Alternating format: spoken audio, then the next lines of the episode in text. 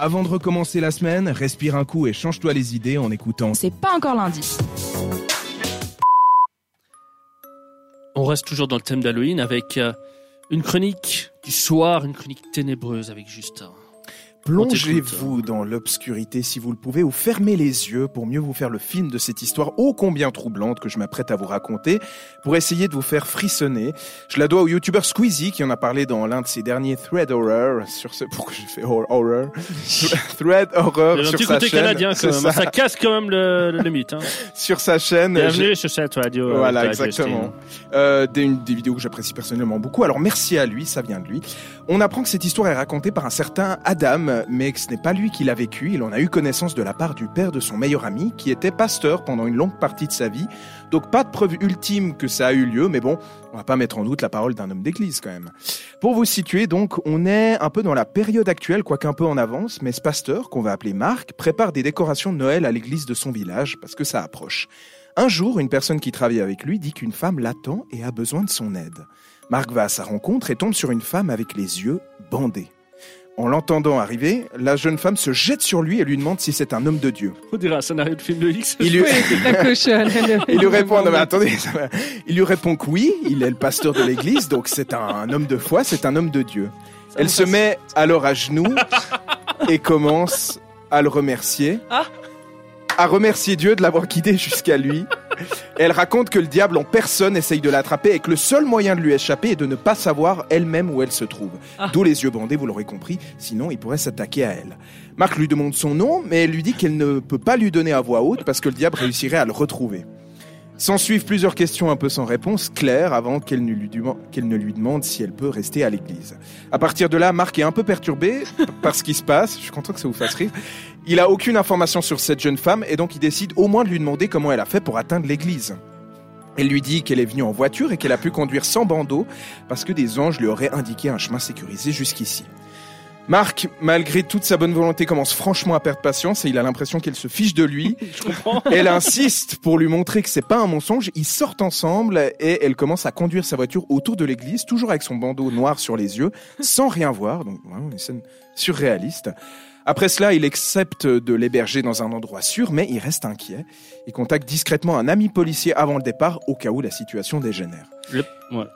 Ils arrivent tous les trois à un hôtel qu'ils connaissent bien et Marc lui explique toute la situation.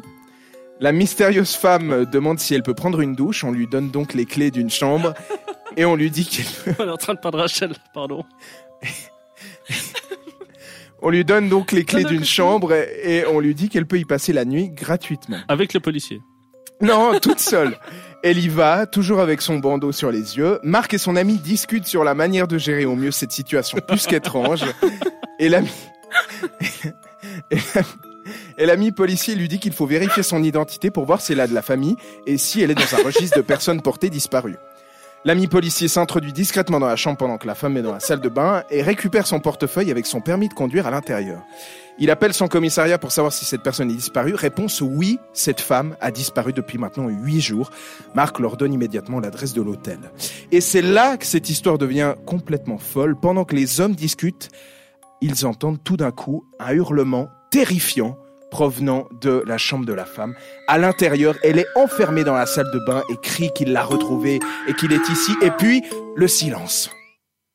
Le silence est rompu par nos hommes qui vont défoncer la porte de la salle de bain et découvrir avec stupeur et effroi qu'il n'y a absolument plus personne à l'intérieur et qu'il n'y a ni fenêtre ni une quelconque armoire où se cacher, rien. La seule chose qu'ils trouvent, c'est le mystérieux bandeau noir de la jeune femme posée dans la douche, mais celle-ci semble s'être littéralement volatilisée.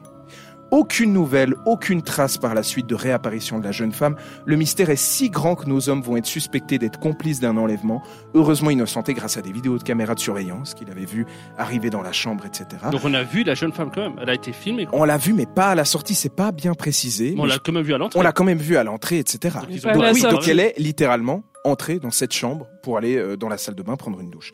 Mais voilà, aucune info ni nouvelle sur l'enquête. Le mystère reste entier pour nous et vous, chères auditrices et auditeurs. J'espère que ça vous a plu. Euh, je vois en tout cas qu'à mes, à mes, à mes comparses, ça, Ça l'aura plu. Euh, Ça nous a donné de l'imagination pour la suite. C'est ça, c'est ça. Je crédite encore Squeezie qui est à l'origine du récit de cette histoire dans l'une de ses vidéos horreur euh, d'il y a quelques mois. Voilà. Bon, en tout cas, tu nous as régalé, Justin, avec cette histoire. Je qui- vois ça, ouais. Non, à part ça, c'est vrai que je... Il y avait la un fin... petit côté double sens. Il y avait un petit euh, côté mais double ça sens. dépend comment tu le suis. Mais mes amis, le- je pense qu'on ouais. Je vous rappelle que c'est raconté par un homme d'église, donc euh, voilà, c'est un peu. Ah un ben, ça peu- veut rien dire. Ouais. en tout cas, on va rester toujours en musique avec Anne-Marie. Je sais pas si elle aime nos histoires ou si elle nous écoute. En tout cas, on la salue bien. C'est peut-être la, jeune femme qui s'est volatilisée, hein, on Eh sait ouais, pas. peut-être. Non, on c'est. Buzz Day sur cette radio. Retrouve le meilleur de C'est pas encore lundi en podcast sur cette radio.ch.